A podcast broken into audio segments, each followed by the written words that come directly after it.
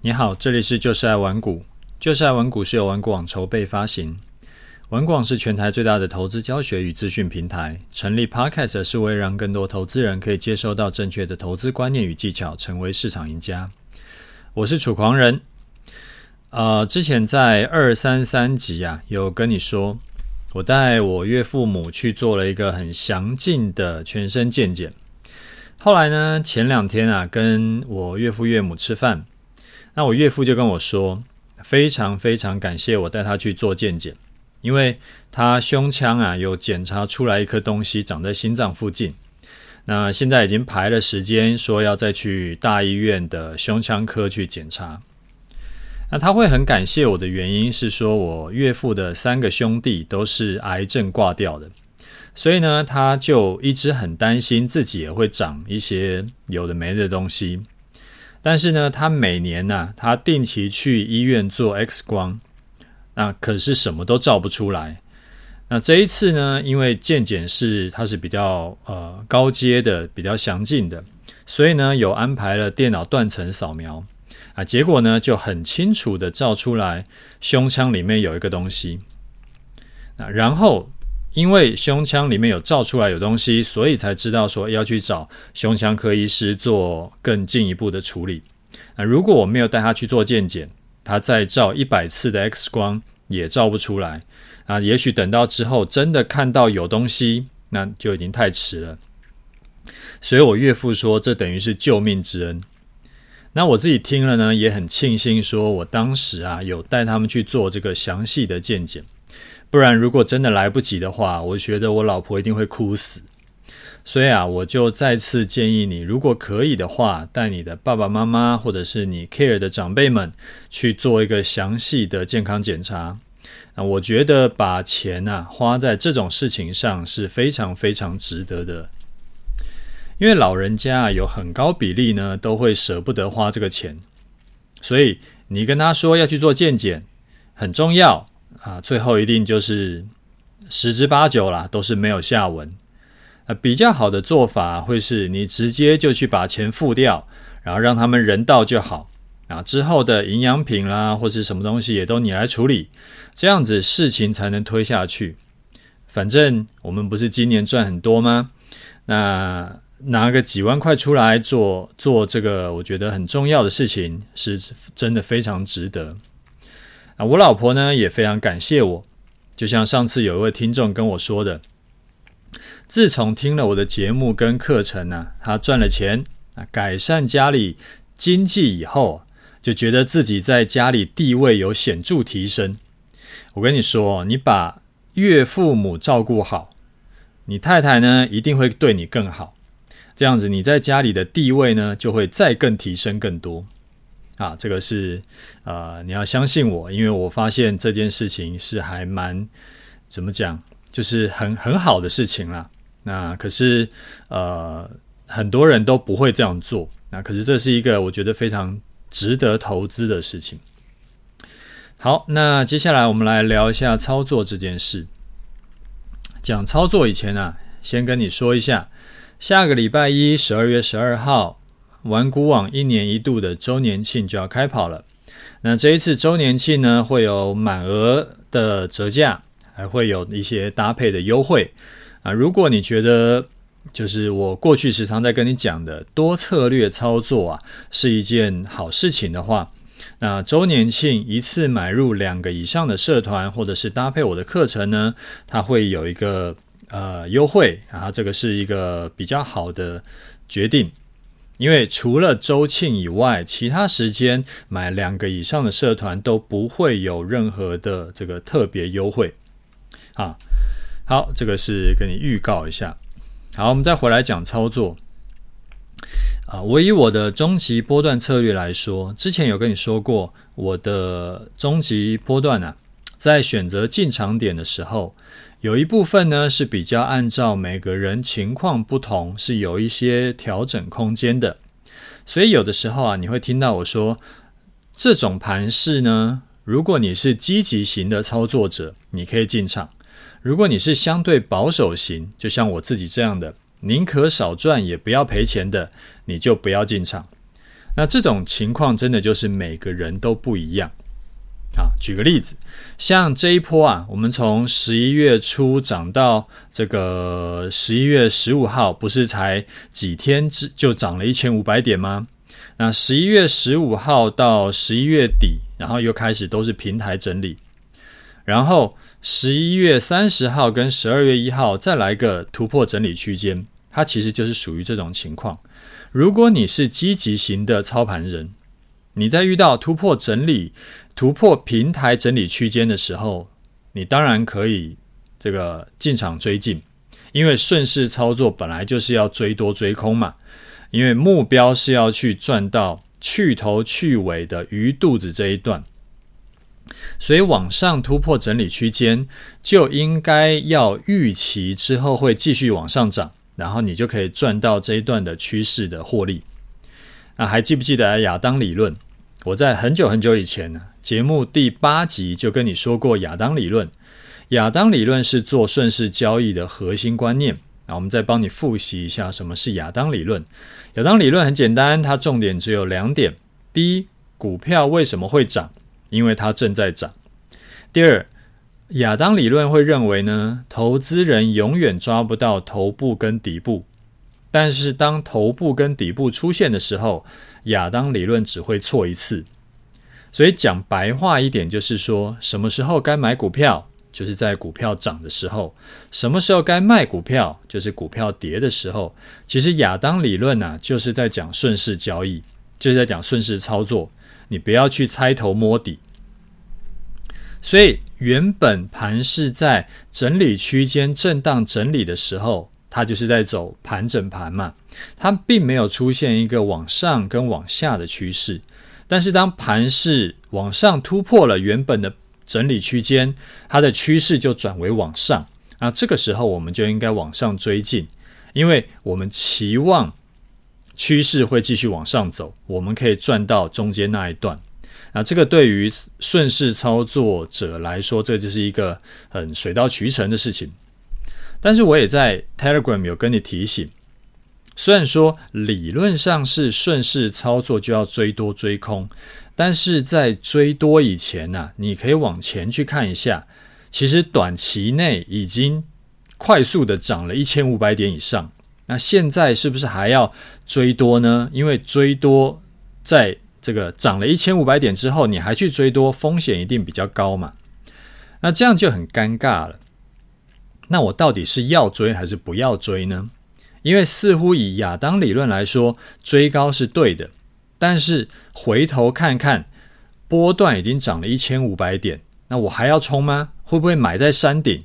因为追高风险高嘛。所以这个也是很多听众跟学员来问我的问题。那我想说，好吧，那与其一个一个回答，那还不如说我在节目里面一次讲，因为这个情况啊，一定不会是最后一次发生。所以我讲一个原则，那大大家之后遇到类似的情况的时候，你就可以一起评估这样子。我的经验是这样子，因为我自己也是以做顺势交易为主的嘛。你长期看我的示范单就会知道，这两三年呢、我操作示范单只有两笔是做逆势单。那逆势单是需要天时地利的，多个条件都符合的时候，我才会做逆势单。其他百分之九十以上的情况都是以顺势单为主。那顺势单呢，就脱离不了突破买进跟跌破做空，也就是追高杀低啦。所以我的做法会是这样：如果是空手的人，在这次突破整理区间之后，我会设好停损条件之后呢，就进场买多。啊，真的要是倒霉买在山顶，那之后这个跌破停损点出场，其实也还好，就是小赔一些，也不会一次重伤。而且也许之前那个一千五百点，它只是一个初生段，之后可能再来个两千点、两千五百点的这个主升段也说不定，因为未来无法预测嘛，谁也说不准。这个是属于空手者的做法。然后，如果呢，我是之前呐、就已经在相对低点就已经进场了，我账面上的获利已经累积了一千多点，那现在对我来说就是要不要加码，要不要扩大获利的问题。那我自己会选择等修正再加码，我不会去走这个追高加码的策略。这两者的差异在于说，一个是手上完全没有单子，我根本没赚到这一波的，他面临的选择叫做我要继续空手呢，VS 设好小赔的停损点去赌后面续涨再涨波段。那另一个呢，是我原本手上就有基本单。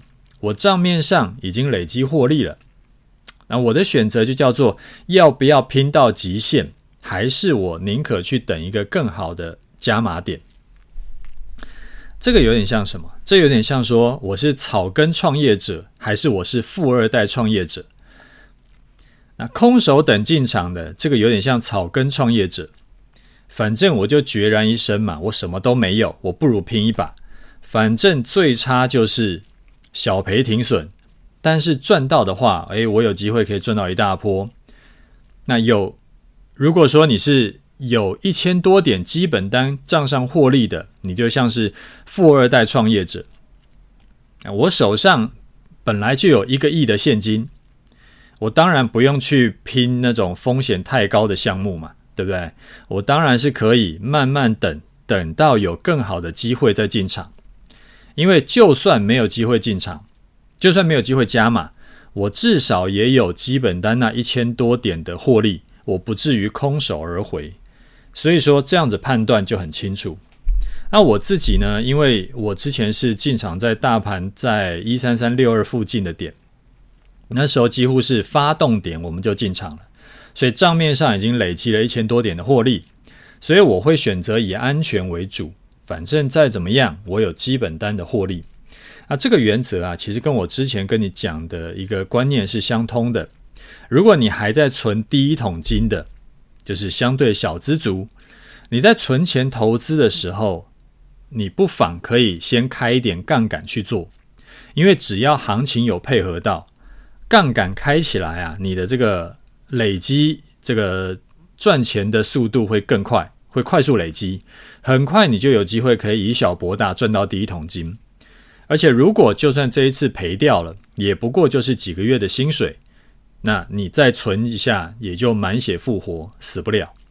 但是，如果你的本金已经是到达两三倍以上年薪的等级，好比说你一年存，呃，赚一百万，然后呢，你现在本金已经存到两三百万了，那就。比较好的做法是适度降低杠杆，你要开始做资金配置，然后多策略操作，因为这个时候啊，你就应该要把重点放在稳中求胜，持续累积，不要让自己好不容易存到或者是赚到的那个几百万一次归零，你又要重新再来。当然，你也可，你可能会从完全相反的角度切入。你想说，诶，反正我已经有一千多点的账上获利了，我的可承受风险程度很高。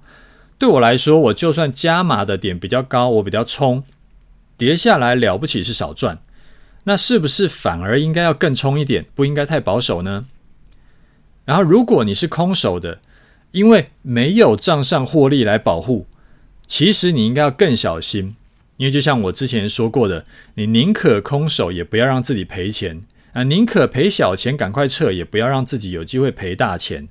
所以这样想其实也蛮有道理的。所以又回到我一开始说的，每个人的情况不一样，所以他适合的方法就不一样。我这边讲的每个人的情况不一样，不只是说你的持单情况是空手还是账上获利的情况不一样。而是每个人的风险承受度不一样，你的个性不一样，你的经济状况也不一样，然后你的投入的资金也不一样，所以没有一个叫做百分之一百的最优解，或者说对我来说也许是最优解，那对你来说就不一定是最优解，那反之亦然。你看这是不是很有趣？就完全相反的两种这个想法跟做法，竟然都是说得通的。就操作还是蛮有趣的，所以这个时候啊，你就要回头去思考一下，哪一种方法是最适合你自己的。我只能跟你说，是我的话，我会怎么做，然后利弊得失是怎么样。但是你的情况跟我的情况不一定会一样，应该说非常可能不一样。所以说，你适合的方法就要你自己去想。那我的终极波段呢？你买回去用，用了一阵子之后，你可以做一些微调，根据你自己的这个实际操作经验去微调，这个都是 OK 的。连也有人是买了课程以后，他去调整成，呃，这个可能他适合做美股指数的，或者说是他是做台股个股的，那这个也是 OK 的。但是我还是要提醒你，你。去调整是 OK 的，但是不要在进场以后去随意调整。你要调整是要在空手的情况下去调整，不然很可能会变成说，又是这个我想调整就调整，我不要调整就不要调整，然后最后其实又在凭感觉在做，那下场一定会很惨。好，最后我总结一下，啊、我自己的做法。是，如果我已经有基本单买在价位更好的点，然后我已经有账上获利了，我就不会做这种太冲的加码单。我宁可等修正回来再进，因为单纯基本单赚的我就已经很够了，不是一定要冲到极限。那我要的是，呃，顺顺的操作赚钱，加上不要影响我的生活跟影响我的工作。因为我根本没有在追求获利极大化，我只是要一个呃配能够配合我的生活的一个这个可以帮助我赚钱的一个策略而已。但这个是我的情况，我去做出做出的选择。如果你不嫌麻烦，你是想要追求获利极大化的，你的做法就会跟我的不一样。但是两个都不是错误的。你只要确认这个方法是预期获利大于这个亏损的话，你就可以做。那重要的是，你选好这样做的策略以后，你就要坚持下去。除非你的情况也改变了，不然不要任意改来改去。因为每一次的盘势不一样，有的时候是我的做法可以赚钱，有的时候是你的做法会赚比较多。那没有哪一种策略是永远都是最好的，所以你不要因为刚好这两次我的方法赚钱，你的方法停损，你就决定要改成我的方法，因为很可能下一次就变成说我的方法少赚很多，然后你的方法可以大赚，所以说这个要特别注意。那另外我再补充给你一个做法，其实呢，你可以开两个账户，一个就完全照我的策略去做。就是有赚就好，然后相对保守的策略。另一个呢，就是做调整以后的积极型，追求获利极大化的策略。啊，这个也是一种分散风险，而且两种策略的好处你都可以享受到。就像那句老话嘛，小朋友才做选择，成年人我全都要。好，那我们跟如果你是新的听众呢，跟你说一声，你可以加入我的 Telegram 跟 Facebook。Telegram 呢，呃，主要我会分享一些操盘技巧，或者是一些我觉得不错的技巧型文章。那 Facebook 是主要是盘中有时候会跟大家聊聊盘势，那两边的内容大部分是不重复的。我会建议你两边都加，对你有帮助的。那我把连接会放在节目的资讯栏。好，接下来我们来看一下听众的回馈哈。啊，第一位听众他说用力支持。先谢谢楚大的优质节目，惠我良多，必须要六星踢爆，哎，不是踢爆，推爆。呃，最新一集啊，听到楚大脑海已经出现了一百遍的停播，我这个只留言一次，实在愧对良师楚大。从今而后，必须要努力给五颗星，也期望各位听众持续给楚大评价以及内容回馈。那号召各位听友执行五星革命。点燃楚大 Podcast 的热火，每周一集，并且心情好的时候随机再赠送一集。最后再次谢谢楚大无私分享。好，这位听众，谢谢你的六星哈，我会尽量努力撑下去的。那大家如果啊多来留言问问题，或者是纯五星支持也好，那我也会的确比较会像你说的啦，就是更觉得任重道远，更觉得说应该要继续坚持录节目下去。好，再来一位听众，他说：“楚大你好，我呃个人有购买楚大波段与投资组合课程，那也在 Podcast 收听楚大分享分享的投资与家庭观念，对个人获益良多，衷心感谢。啊，可否冒昧再请教一下问题？第一，请教楚大，呃，平常会花时间看财经新闻或者是理财达人 YouTube 节目吗？作为这个呃投资决策参考吗？因为一直以来啊，个人都花不少。”每天都花不少时间看，括号总经大盘分析为主，而目前课程操作也都用不到，但是不看感觉不踏实，那看了也跟决策投资决策无关，所以想要楚请教楚大会怎么做？好，第二，楚大从专职投资人转为经营企业，主要是追求个人生涯成长，还是要呃更多元的财务累积呢？因为个人诶，目前个人目标是希望达到专职投资人，所以说想要请教楚大的心路历程。括号我已经在 Podcast 中某一集有了解专职投资人的作息与压力了。再次谢谢楚大无私分享。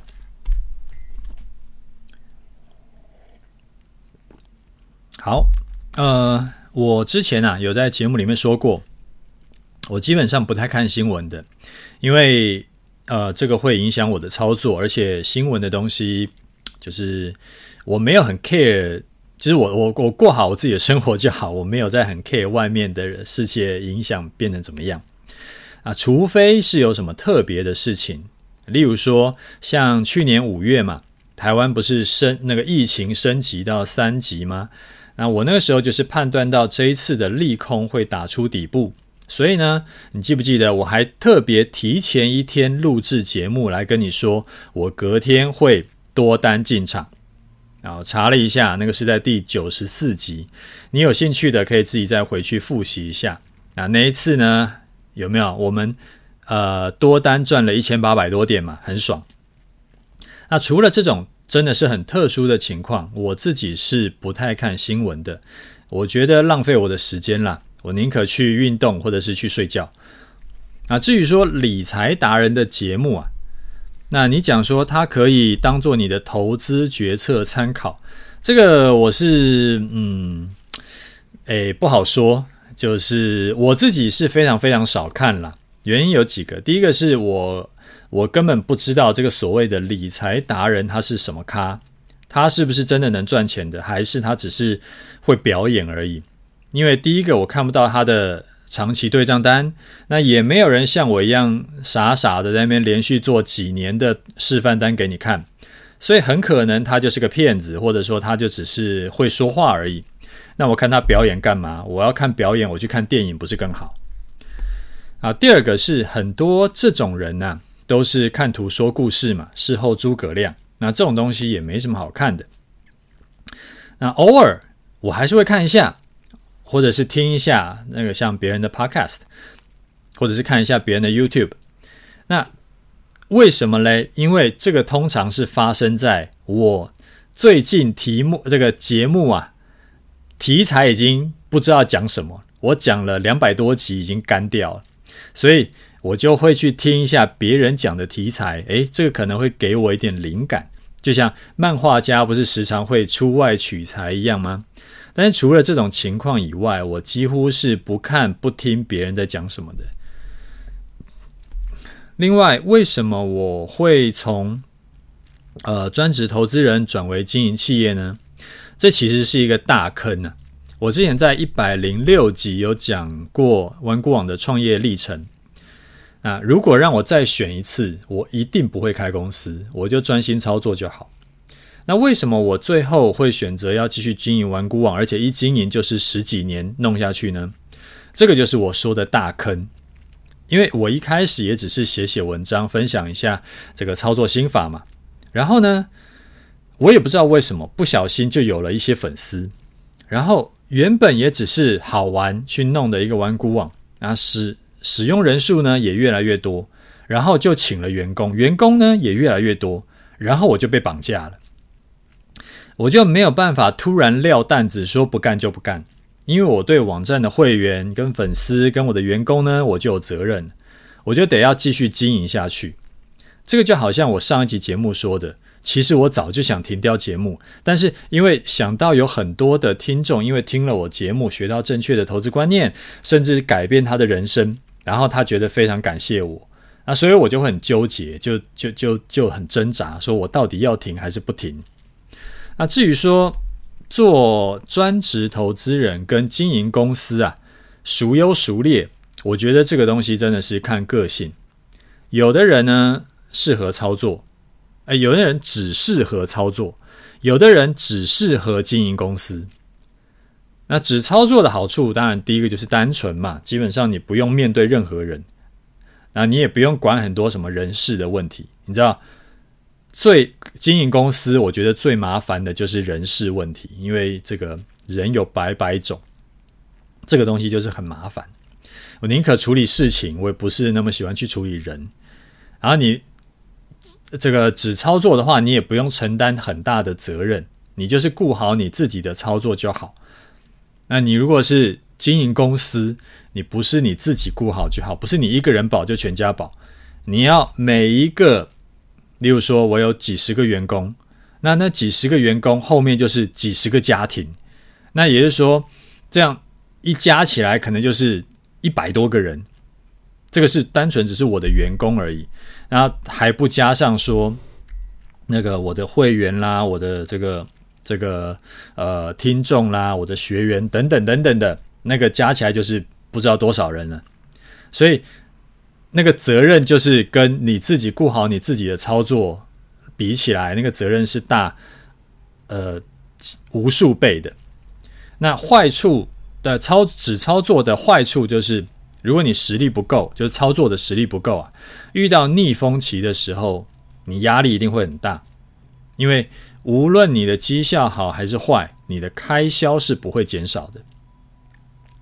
那经营公司的好处呢，是你可以跟不同的人接触，有些人就是喜欢这种事，就是喜欢跟不同的人去聊啊，然后去这个合作啊，然后去这个就是。就是接触不同的人，那你可以享受到团队合作、达成一个目标的快乐。那运营稳定以后呢，现金流也会比你投资要更稳，因为它就相对来说，这个盘势就是，诶，公司是收钱嘛，啊，当然也会固定开销啦，但是它的变动不会，理论上不会像这个你的投资绩效一样变动这么多。但这种东西也很难说啦，有时候遇到一个疫情呢，或者遇到一些莫名其妙的烂事，或者是这个公司里边内斗什么的，就原本很稳定运营的公司，可能一夕之间就倒闭了。所以这种东西都越来越难说了。那如果啊，我是这么觉得啊，如果操盘的能力够，我会建议你做职业投资人会比经营公司要好。什么叫做操盘能力够？例如说，你从二零二零年到二零二二年，你每一年的绩效都是正的，而且这三年下来赚的钱呢，不只能够完全 cover 你跟你一整家子的生活费，还要有盈余，那你就算是基本合格了。为什么？因为这三年呢，算是一个多空循环，前两年走多嘛，然后今今年是走空嘛。那前两年多头的时候赚钱不难，你只要有胆子就够了。但是如果你前两年能赚钱，今年依然能赚钱，那就代表说你不只是能够赚钱，你的抗风险能力也不错。那之后呢，没什么特殊状况的话，你就可以靠操作活得好好的。当然这个是。假设你的开销不变了，如果说后来发现，诶，你可能多买了一个房子，然后再多生了三个儿子，那可能是另外一回事。所以我讲的是开销不变的话，你现在的操盘赚钱能力就是够用的。那如果操盘能力不够，职业投资人这条路你就不用想了，一一定死的。那要不要经营公司，我也不是很赞成，因为创业失败的几率也是非常非常高。你要讲九死一生，真的是不为过。而且创业家，有我自己干过创业家，我身边也很多人是在这个开公司的。那我的经验是，就我我的这个看过的人的最后统计结果是，就算最后你的公司是能够活下去，你的这个很高比例啊，身体也都会或多或少有一些问题。为什么？因为几乎创业的都是长期被压力折磨，然后吃也吃不好，睡也睡不好，然后这个这个肠胃啊不好，身体不好，然后甚至家庭关系也不好，就是整个除了可能可以赚到钱以外，其他就是方方面面都很糟。所以对大多数人的人的的，对大多数人来说啦，我自己觉得有一份可以领到薪水的工作，再加上同时你去学投资赚钱，是比较进可攻退可守，比较聪明的一个做法。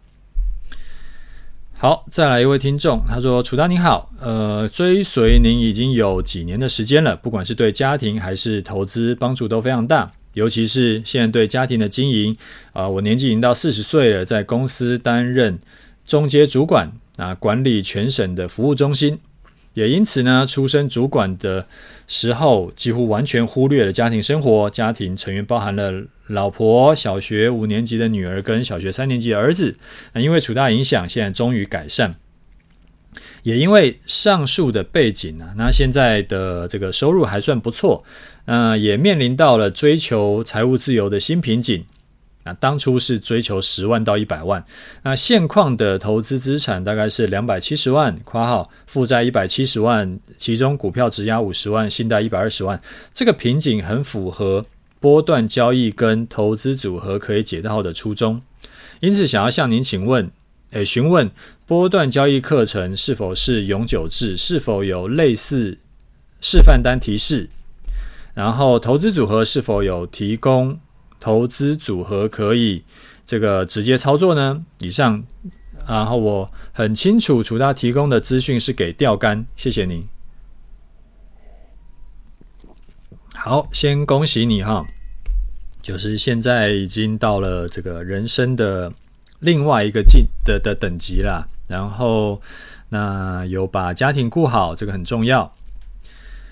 呃，你的问题啊，呃，基本上我的波段交易策略跟投资组合，呃，终极投资组合的课程呢，两课程都是买断的，就是你付一次钱之后都可以看，你不用续约。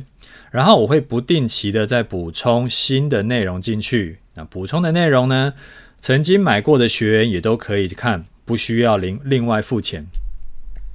那至于说，呃，示范单呢？因为法律有规定，非投顾特许行业不能收钱以后给投资建议。那示范单其实就算是一种投资建议。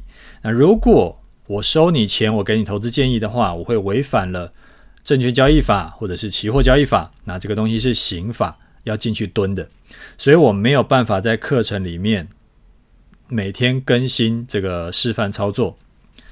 所以取而代之的呢，我过去两三年都在公开的 Facebook 跟这个 Podcast 节目跟 Telegram 都有提前预告进出做示范。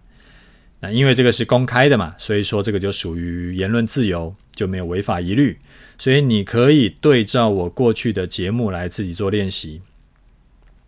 那投资组合的部分呢、我是直接把我的组合就我自己。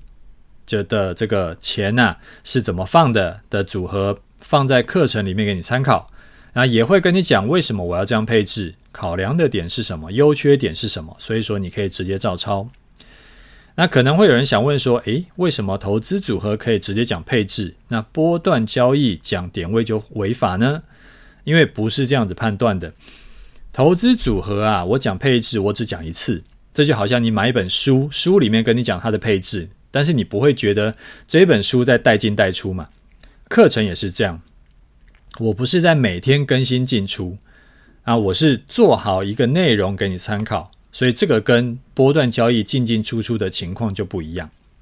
好，好，再来一位听众，他说：“楚大好，请教一个执行面的问题，我有加入您的波诶终极波段课程，那另外也有买老渔夫的鱼期货当冲社团。”那，现在想要请问一个问题是说，有时候您的策略是偏多的，然后我用老渔夫的策略做是偏空的，那这个时候我心里就会觉得很怪异。那我到底应该要偏多还是偏空呢？然后我又在想，如果我再另外加入黑马社团的话，他也是做期货的，那到时候会不会很混乱？请问这种情况该如何处理呢？好，你问的问题很好哈，因为这个问题我时常会被问到。啊，比较好的做法是你一个策略呢，你就开一个账户去处理，然后你用这个账户做这个策略的时候，就不要去想到另一个策略现在是偏多还是偏空，每个策略都是互相独立的。有时候这个账户是赚钱的，有时候那个账户是赚钱的。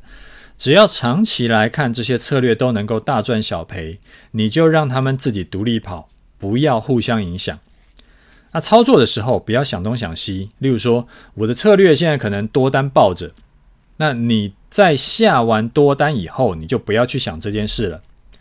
盘中呢，你下老渔夫的策略，该做多做多，该做空做空。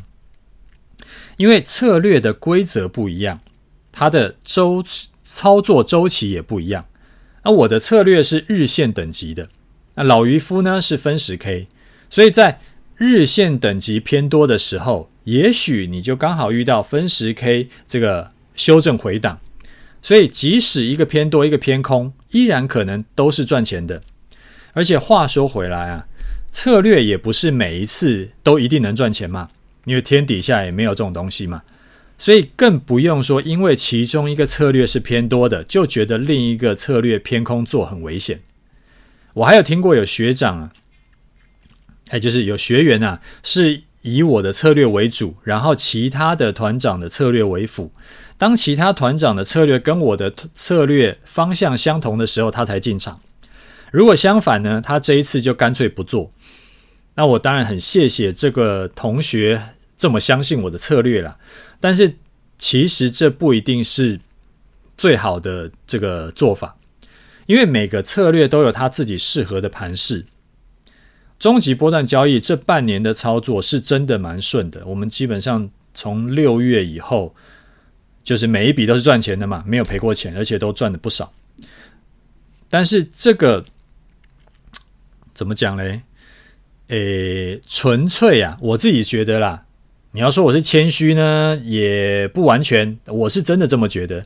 我觉得最近纯粹是因为刚好这半年的盘势很适合我的策略，但是不代表我的策略就是圣杯，其他团长的策略就比较差。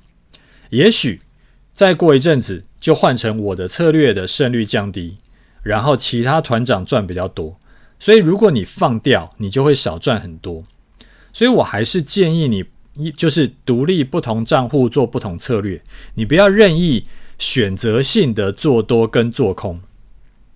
我记得之前啊，不是国安基金在护盘的时候，不是涨一波吗？然后就把很多人的空单嘎爆嘛。那后来这些人就被吓到，说：“哎呀，国国安基金在里面扭曲市场机制，所以我发誓。”我只做多不做空，除非国安基金撤掉。那结果呢？后来就杀了快三千点，结果他就只做多不做空，所以他这一段空这个下跌就没赚到嘛。然后后来就很多利空同时喷出来，再加上什么地缘政治危机啦，结果台股在跌破了一万三以后，又把很多人吓到。我发誓只做空不做多，因为台股可能会跌回八千点。然后呢，台股就大涨两千多点，结果他这一段上涨的也没赚到，所以这个就是自作聪明、任意决定的下场。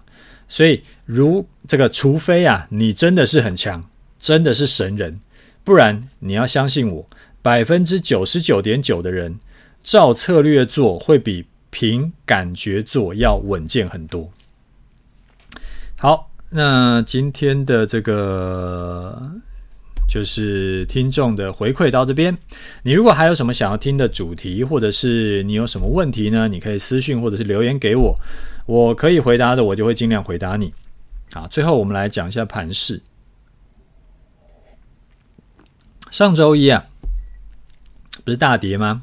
然后跌完之后连三天大涨嘛。然后之之前呢，不是有人阴谋论说这个国安基金要报复性的退场，啊，这些人也都闭嘴了。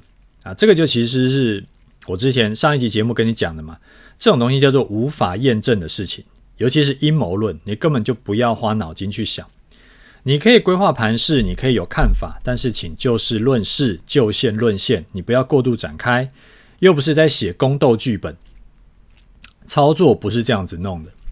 现在涨了几天以后，现在盘势呢，已经从原本的大概一万四千五附近的这个整理区间，往上涨到一万八、一万四千八到一万五之间的区间。虽然说花了二十天啊，才涨了几百点，看起来很慢，但是不管再怎么说，也是这个底部越垫越高，然后高点也越来越高，这是一种多头走势。而且不管大盘怎么走，我们都有一千多点的账上获利在保护嘛，差别只是多赚少赚而已。但是这笔单最后能够落呃赚钱落袋为安的几率是百分之九十九了啦。